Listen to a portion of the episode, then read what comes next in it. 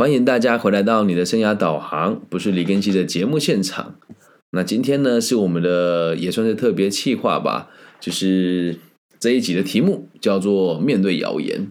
会制作这一集的原因，是因为在最近我的工作上呢，也遭受到了蛮多谣言的攻击。那可能你很常听我节目的朋友就会发现，嗯，怎么自从好像我开始从事自媒体之后，就有很多。这个奇奇怪怪的谣言啊，等等等等的。原本我是想要做一集，就是我最近听到最瞎扯的关于我自己的五个谣言。但我觉得这样子做出来会会造成一些动荡吧，因为毕竟有一些讲这些话的人，他其实生活圈跟我很接近，但他们说的这个话，其实我都知道，也能够。同理，只是如果换我出来讲这件事情，感觉就好像我要跟他们开战或是对立，没有，我绝对没有这个意思哦。那就是最近也有很多问我说：“哎，别人这么说你，那你怎么看？”甚至会有前辈很直接的跟我讲说：“你都这么大了，不应该做这个幼稚的事情哦。”其实制造谣言的方法非常多啊。简单的说，以以家父常举的例子，我爸爸最常举个例子，他说。他从小这么跟我讲，他说社会很险恶，爸爸是刑警啊，就是非常有经验的这个法务人员哦。他跟我说，只要看你不顺眼的人在路边拉一坨屎，说是你拉的，你就百口莫辩。所以你不要跟我讲理由，不要跟我讲借口。我是在这样子的环境之下长大的小孩。那出了社会之后，我确实遇过很多很奇怪的谣言啊。我先讲几个我的生命历程当中，呃。遭遇过的事，然后等下再跟大家分享怎么应对哦。比如说像我高中的时候，我就只是我姐姐当时的男朋友在学校是校草而已，然后就有人说什么我姐姐是做援助交际的啦，然后学校流氓是我姐姐的客人，谣言呐，够够荒谬嘛？那个年纪的我选择用拳头解决啊，所以对方就闭嘴了。但后来换来的是，啊，大家都讨厌我，因为我我这个跟人家起冲突的这个人，他在学校人缘其实还还算不错哦。那另外一个例子就是在我大学了之后，这件事其实也蛮有趣的。在我大学的时候，这也算是谣言吧。对，就是我明明就只跟我们系上的几个女孩子，也不能讲暧昧了，就是一起去吃饭啊、看夜景啊、牵牵手啊等等等等的，然后就有人就传说我跟这些女生劈腿，然后就是对他们始乱终弃，然后还捏造了我在其他学校女朋友，就没有这回事嘛。然后当时的我后来就脑骨瘤去开刀，就什么都没有做解释，就放任这些人伤害我。然后后来再到这个服兵役的时候，就有人说我们家是这个有高官，就是我上头有人，所以才能够做这个辅导智商的老师。等到当时确确实在这个单位里面也算只手遮天嘛，我就把这个人找了出来，然后叫他不要再乱讲话。呃，毕竟在军中的时候还算蛮有权力的。那后来再到就业了之后，很多例子我一时间举不完了，比如说。在餐饮业上班了，在哪间公司就不说了。我们就有曾经发生过这样子的事情哦，就是我明明就对这个人完全都不熟悉哦，我对这个人是完全不熟悉的，然后呢也没有跟他见过面，完全没有见过面。第一次去他的门店去支援啊，我们都会跑来跑去支援嘛。我去门店支援的时候，发现一件很有趣的事情。我没有见过这个人，然后这个人对我的态度极其恶劣，然后我终于忍不住了，我就说我没有惹到你啊，为什么你要什么事情都事事针对我？然后他的说法是，因为之前我们的区经理来的时候跟我说，你在他督导的时候告诉他，你看我很不顺眼。哇哦，我真的没有哎，那时候血气方刚吧，也年轻吧，我就跟他讲，我没有讲过这种屁话。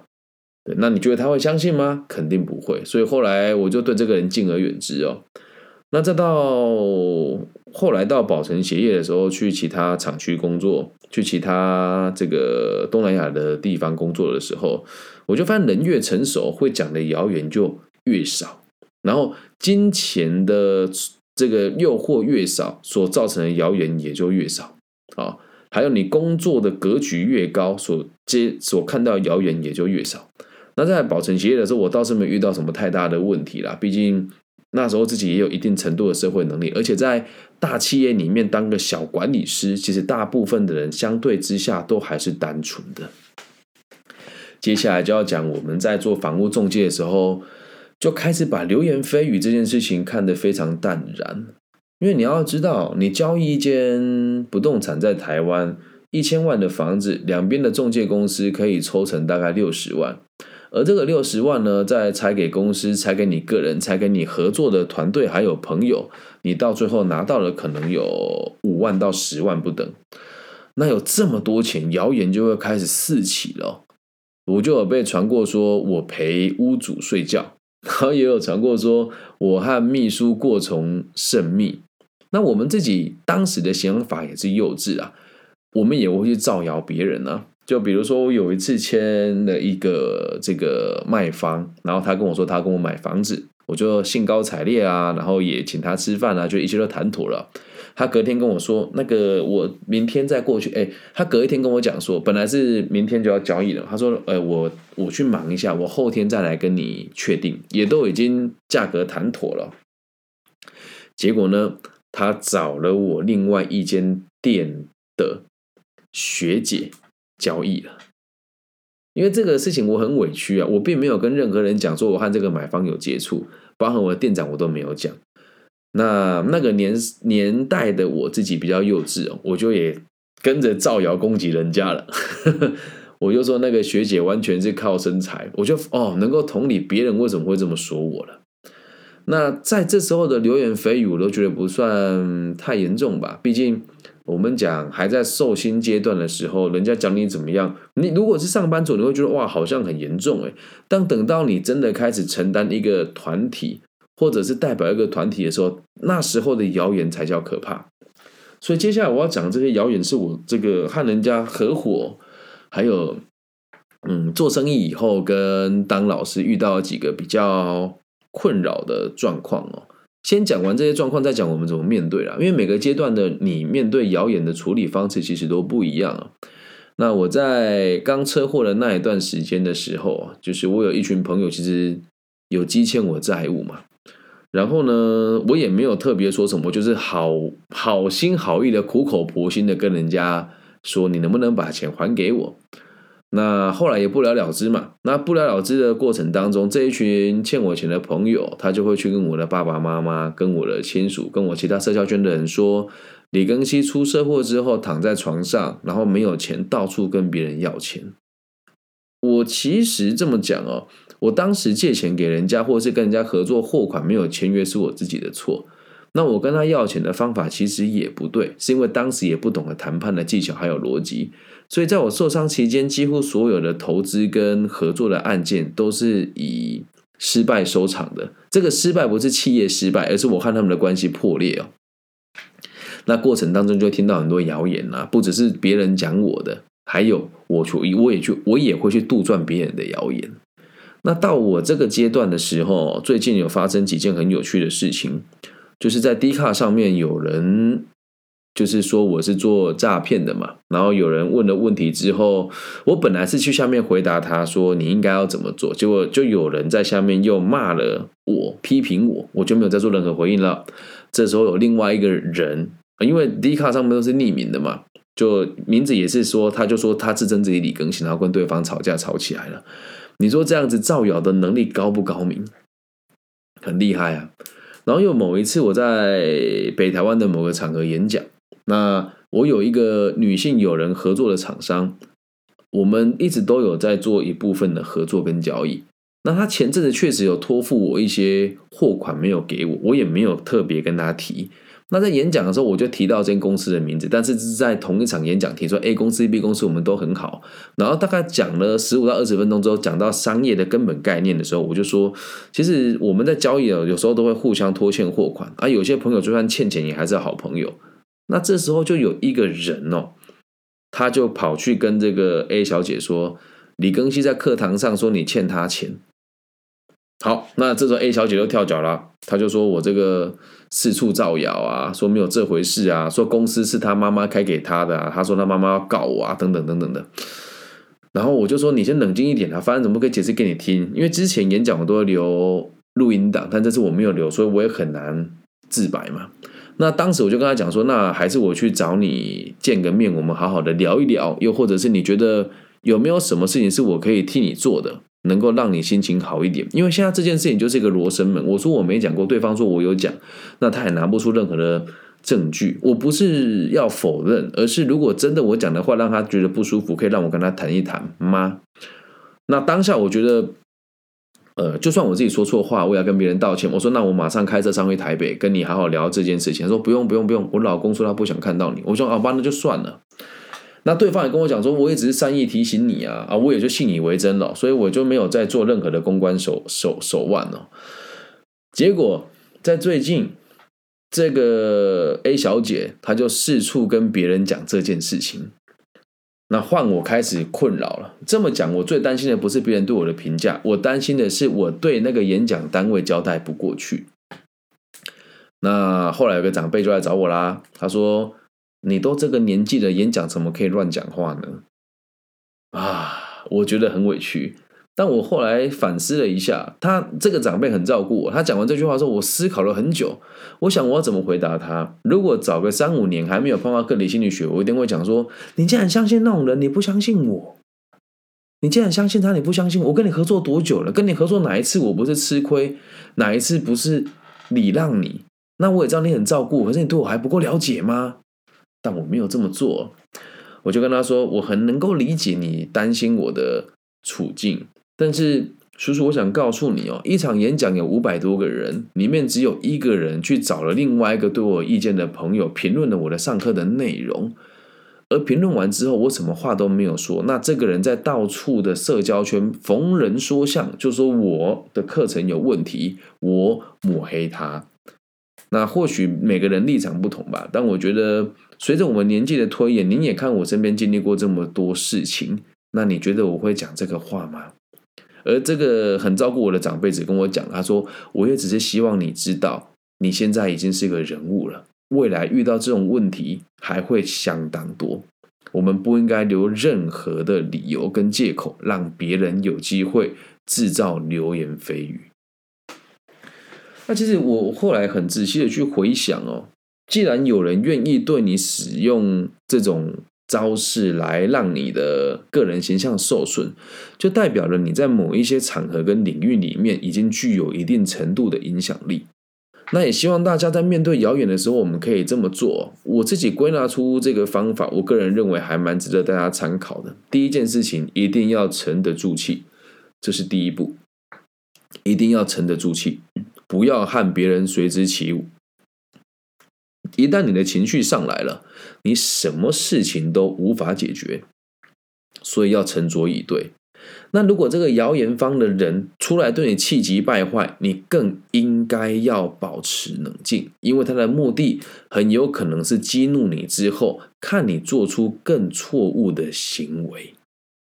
所以第一步一定要沉着。所以这一次我听到这个事情，跟这个造谣者。来找我讨论的时候，我都很冷静跟他讲说，我认为这一定有误会，所以你能不能请当初说这句话的人，我们三个人坐下好好的谈一谈跟聊一聊，然后我也会去跟主办单位问一问他有没有这个录音或是录影，我们可以去回放他的内容，沉着，不需要太生气。然后在这个沉着的过程当中哦，你要指第二步，我觉得坦诚这有没有讲个要讲一个回忆哦？什么叫回忆呢？所有的谣言事出必有因，因为造谣者不是笨蛋，他也不会往往讲空穴来风的事情，一定是你做了某些事让人家误会。用一句成语形容，就叫做瓜田李下。所以在瓜田啊，在李子在瓜田里面，在李树下，就不要蹲下来绑鞋带。东西如果不见了，全部都算你的。所以只需回忆，我做哪些事情可能让这些人有机会捕风捉影。说到了这些可能性，所以我沉着回回应完他之后，我就回忆我说了哪些话，我就跟他讲我说了什么话，我是很清楚的。第三步就是坦诚哦，坦诚，你想到了事情的前因后果可能被勾勒起来的可能性，我就说当时我的说法是有好几间企业都是我的好朋友，我讲了 A B C D E F 五六间企业，然后讲完隔了大概十五到二十分钟，我说这些朋友里面呢，哦也没有讲是哪些人，我说我的生意往来朋友里面呢，有些人也是有。我们有这个金钱的往来，他现在是欠我钱的，但我们还是好朋友，因为在生意上面本来就很常会有沟通不清楚，或者是应收应付账款没有谈妥的状况，但也不影响后续的合作与发展。所以我就说，我有讲过这句话，但我讲的真的不是你的企业。可是反过来讲，为什么他们他那么在意呢？这六间公司就只有他有意见，就刚好这六间公司又有他的朋友对我有意见。然后我就讲，这很有可能是他们造成误会的地方。然后对方就很气，说我不管啊，我老公也很气啊，我妈妈也很气啊，你怎么跟我妈妈交代？我当时很想问他，你都四十几岁的人了，还要跟你妈妈交代？我的天哪，那我不要跟我祖宗交代啊？所以我就跟他坦诚了这个问题之后，接下来你要面对的就是铺排山倒海的各种批评与压力。这时候一定会讲，你为什么不跳出来澄清？因为我的社交圈很多人跑来问我了嘛。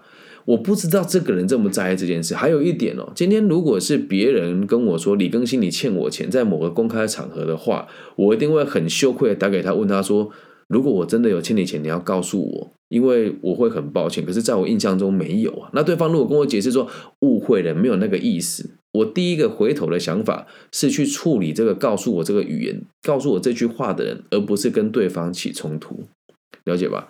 那。知道事情的来龙去脉之后，最后你要接纳他，绝对不要去解释，因为你只会越描越黑。所以我所有的朋友来找我谈的时候，我就轻描淡写带过。我说，因为呃一开始我也很紧张，但是后续这个造谣的人跟这个对我发脾气的人，也就没有再跟我联系了。所以我只能说，有可能我说的话让他有误会。但你要去想，现场有五百个人，就只有一个人有这个想法，那很有可能是我的论述内容会让少数比较敏感的人感觉到不舒服，这个是我要检讨的地方。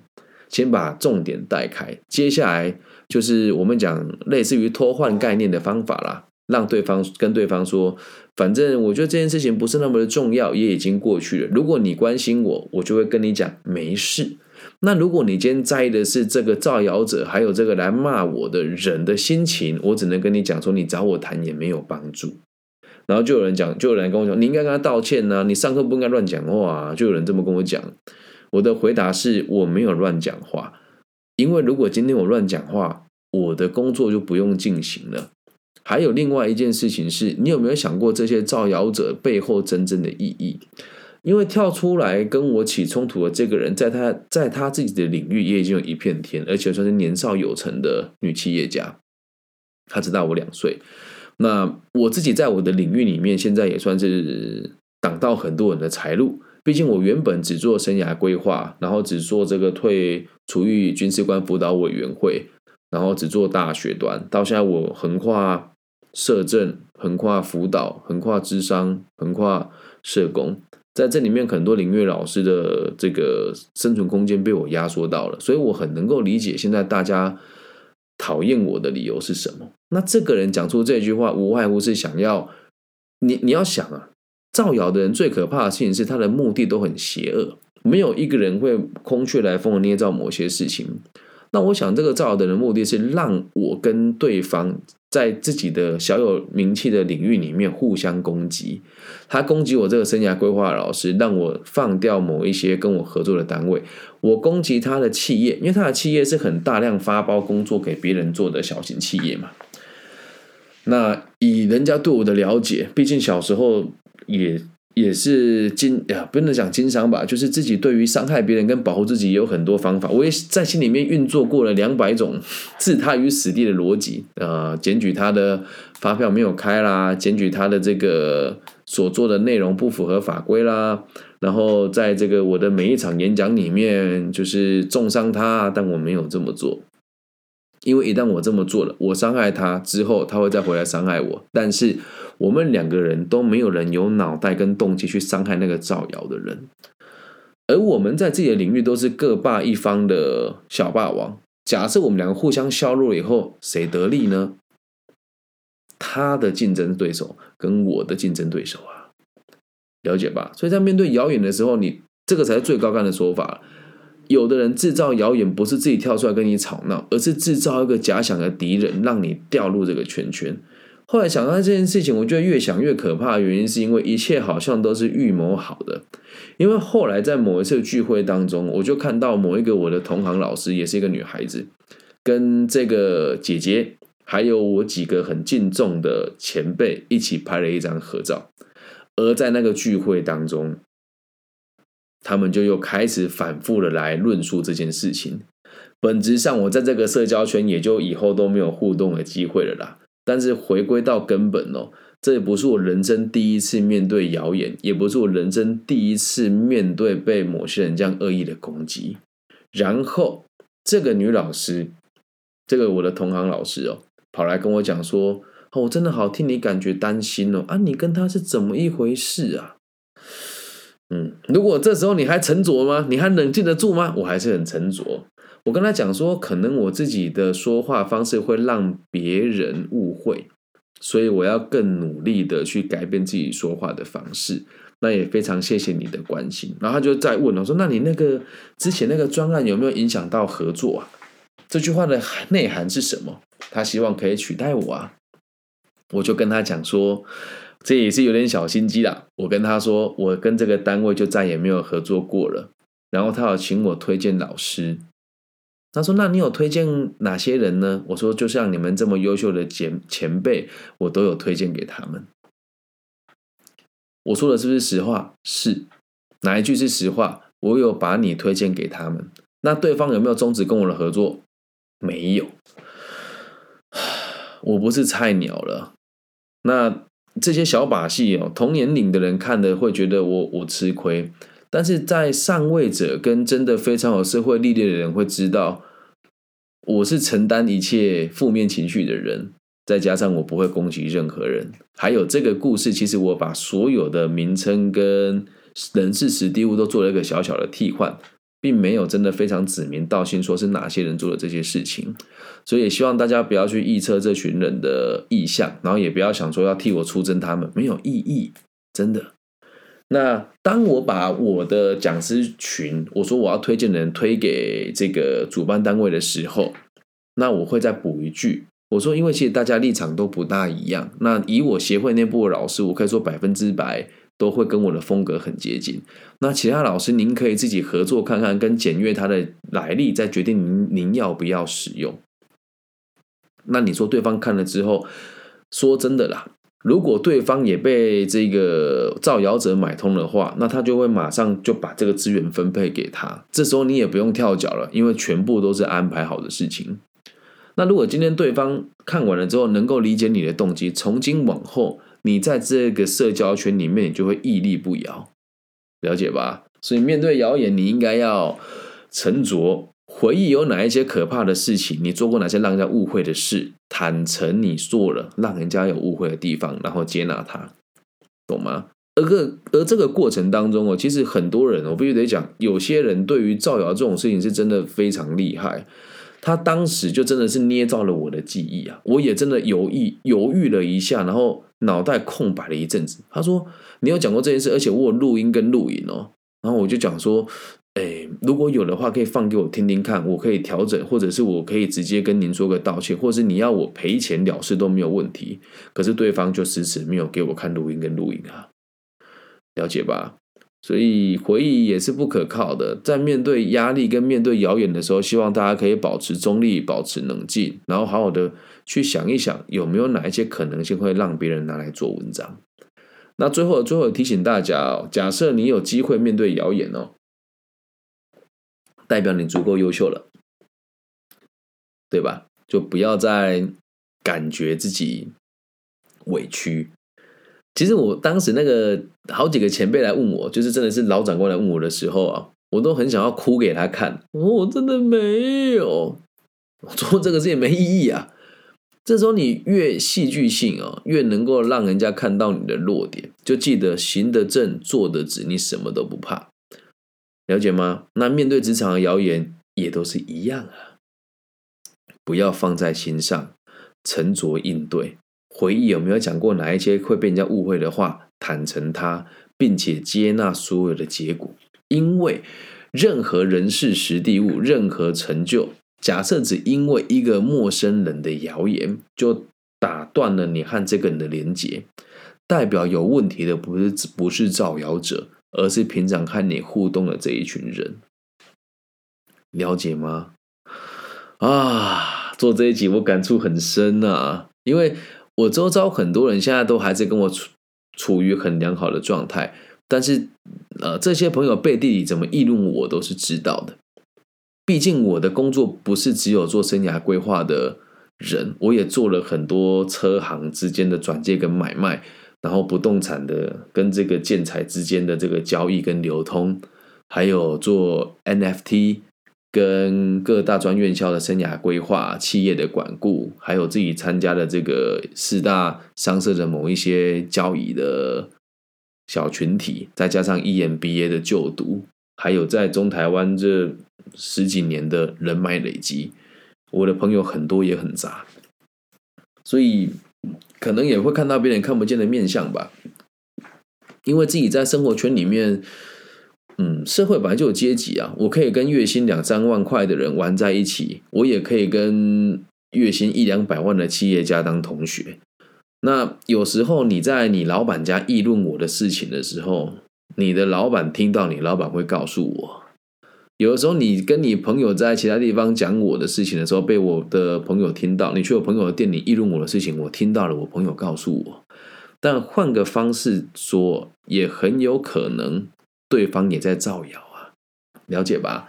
所以，只要听到别人讲别人怎么样，是别人讲你怎么样的时候，好好面对他就好，不要解释他，找到当事人面对他，想了解吧？NFT 我有做，然后其实有一些事情是没跟大家讲啦，因为我觉得这个东西有点争议性。NFT 我一直都有在执行，那你看这个又变成谣言喽，就很多人说李庚希在做洗钱跟地下汇兑啊，那这个就是另外一个误会了。我有没有做？我没有啊。但是如果我继续做 NFT，是不是很多人拿它来做这个犯罪的行为呢？有啊。这时候如果人家讲，你就要回忆你做什么，你要坦诚。所以到最后，你这个四个流程，你会变成是你的惯性。现在对任何事情，只要谣言，我都是这样：谣言出现了，沉着以对啊，然后回忆，然后接纳它啊，在坦诚之后，然后接纳它，了解吧？我们的得失心都很重啊，通常都会以为是因为谣言，我们才失去朋友、失去成就。其实不是，谣言只是一个很好的引子，看出你的弱点是什么而已。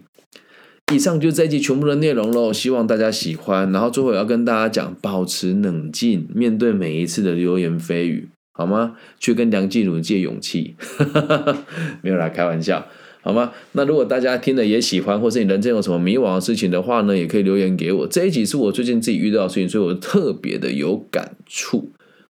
那如果你也喜欢，记得帮我分享、按赞加订阅哦。小蔡说自己成为自己的智者，嗯，应该是这么说吧。经历的事情越多，你就会越豁达，那难过的时间呢，也就会越来越少。大陆地区的朋友，如果喜欢，记得帮我分享、按赞、加订阅。因为最近我也不知道怎么一回事，但我在网易云的流量呢开始直线的下降。以前是一天有五六个订阅者，现在变两三天只有个订阅者哦。那如果你也喜欢的话，可以帮我分享在你的微信或者是你的交友圈里面哦。那台湾地区跟其他地方的朋友，就从你的搜寻引擎找我的名字，我叫李更新，木子李加一丙丁戊己更新的更，然后王羲之的羲，找到我传讯息给我，我都会一一回复的。我爱你们，希望我们节目的存在可以让这个社会有更多稳定的可能性。拜拜。